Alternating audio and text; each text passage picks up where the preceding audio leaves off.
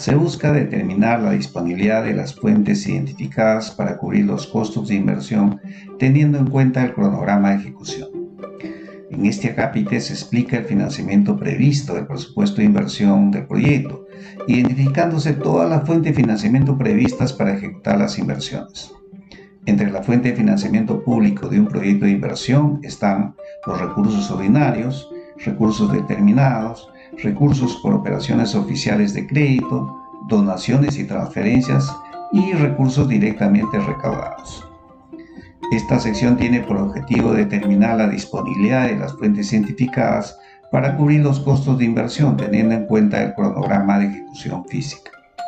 En base a resultados se especifican las fuentes de financiamiento previstas y su participación relativa en el monto de inversión, lo cual se muestra en el cronograma de ejecución financiera.